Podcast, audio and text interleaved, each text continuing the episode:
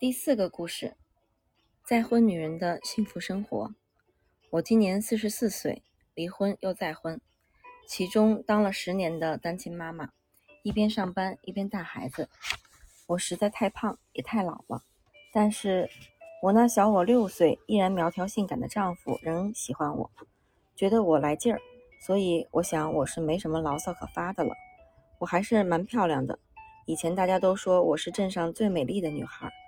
很少有人像我这么幸运，找到了自己梦寐以求的男人。我从没想过世上真的有这种男人。我们结婚已经十四年了，我跟现任丈夫相处的真是快乐的不得了。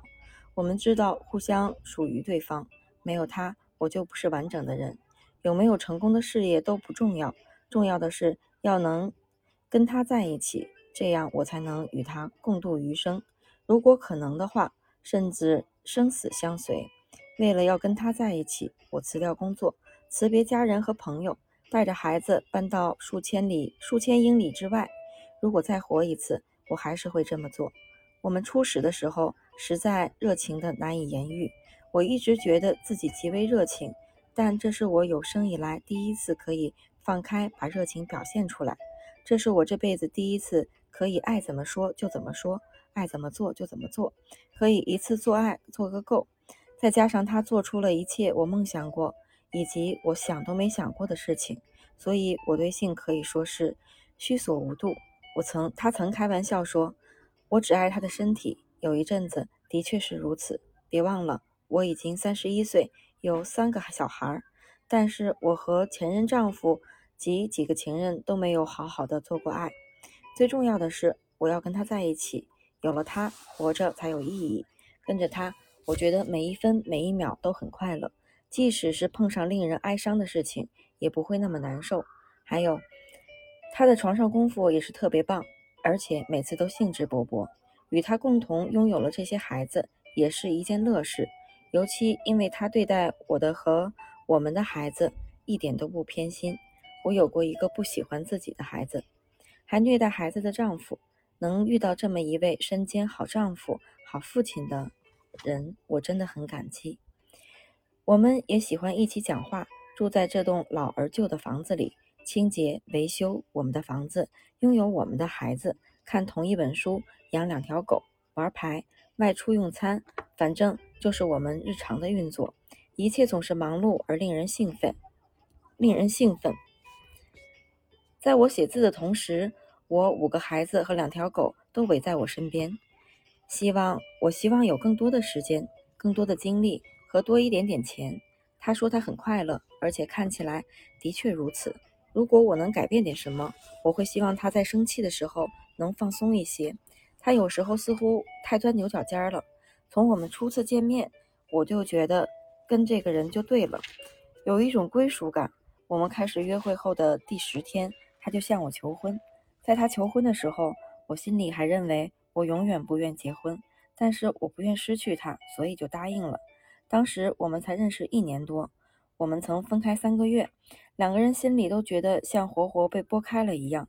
虽然我们对婚姻、对结婚这件事有点怕怕的，但分开的感觉更糟糕。结婚之后，我们有如有如有如沐春风的感觉，我们的感情很好，做起事来格外顺利，因为我们觉得很轻松。彼此之间有更深一层的认识。我不是指性，我们的性生活一开始就很好。我指的是情感。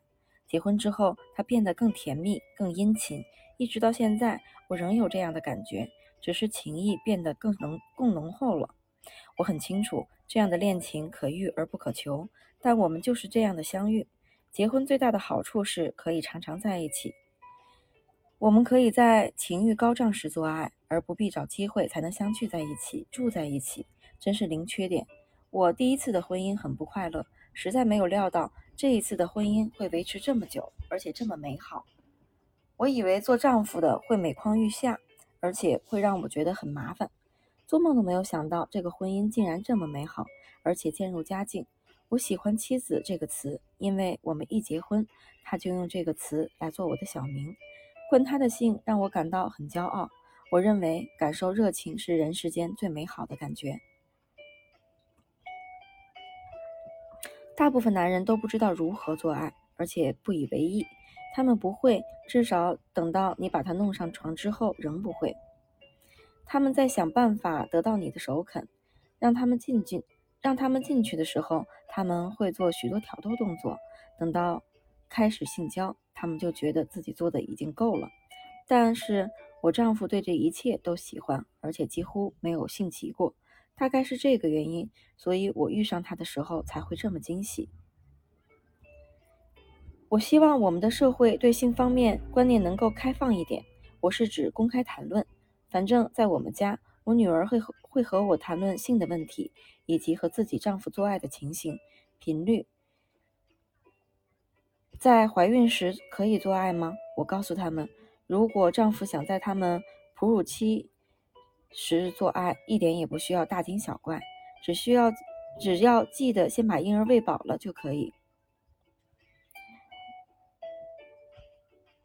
我们吵得最厉害，也是唯一一次吵架，是在九年前。他在一个宴会上吻了别人，而又谎称没有。我把我把一杯酒，连酒带杯丢到了他脸上，他吼了两声，气呼呼地瞪着我。过了一会儿之后，我们就和好了。其实我们不会吵架，只是偶尔会骂出来，但是过后都后悔的要命。如果其中一个人感到生气，就直接把话讲出来，把问题解决掉。我们之间没有谁赢谁输，而且不管是哪人哪个人受到伤害、触怒对方或什么的，自己会先感到难受。要是有什么不对的地方，我们两个都会道歉。我们不会互相批评。我想，因为我们一开始就知道对方极为敏感而脆弱，而且我们的父母都是非常挑剔的人。解决问题最好的办法就是平静地谈一谈，告诉对方你为什么不高兴。但是在讲的时候不要带怒气，只要和气的和他说：“你知道吗？前几分钟你真的让我很生气。”甚至说：“你知道吗？我很气你耶。”无论如何，千万要记得讲话的口气要和缓。家事由我来做，但是他会帮忙照顾孩子、倒垃圾、做粗重的工作，还有修剪草坪。我们各有各的工作，但是我们尽量帮着对方把事情做好。我在做事的时候。他不但也会做，而且会做得更多。我们一直都睡同一张床，我没有和别人上床。我认为情感和性应该专一，但是我并不是因为这个原因才对他忠实的。我对他忠实是因为我爱他。如果他有别的女人，我会崩溃的。我宁可不要知道。这么多年以来，我身兼赚钱养家和调配预算的责任。我很高兴能在婚后把担子交给他。我不是做不来。但是不用做这些事情，让我觉得很开心。我认为我们的财务系统其实是共管的，我们没有钱的问题，只有钱不够的问题。如果没有认识他，我会继续发展我的事业，尽量追求事业的成功。在我们结婚的时候，我正走到了岔路口，眼前有三份诱人的工作正等着我去挑选。这三份工作都是我想要的。如果再让我重新选择，我的决定依然不会改变。我曾想要拥有一份事业，同时兼顾丈夫和小孩，但我发现，如果想做我理想中的那种妻子和母亲，就得留在家中，以其他方式来抒发我的创造力。而且，由于我把我多把精力放在照顾孩子和妈妈身上，常令我丈夫感到被忽略，我自己也应接不暇。我希望我能给孩子和我妈妈少一点，给他多一点。还好，等孩子长大一点之后。这种压力就显著的减少了。我得照顾五个孩子，加上一栋十二个房间的房子，一大块草坪，一个丈夫，两条狗，三只猫，有一阵子还养了一只小山羊。再加上成年的孩子，偶尔还是需要一点照顾。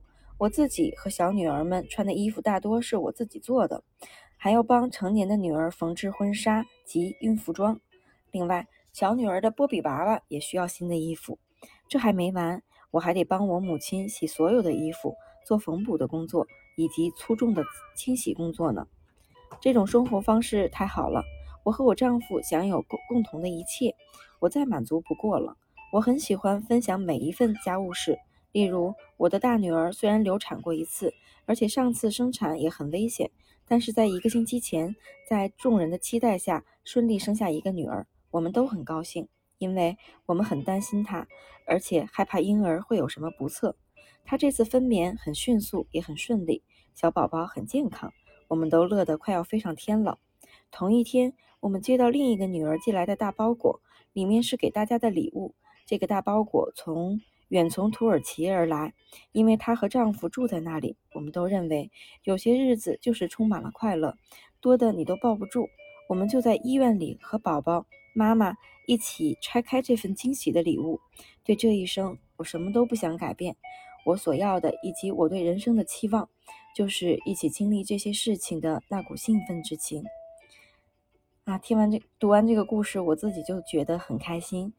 嗯，其实我身边也有一些很多，嗯，大孩子离异的女人，以及没有孩子离异的女人，她们对现在社会对女人的挑剔，以及嗯婚姻匹配的一种嗯压力感，都非常的大，非常的焦虑，嗯，也非常的不自信。我希望，如果对面听众的你，如果也有这样的困扰和顾虑的话，希望这个故事能带给你动力，带给你希望，带给你自信。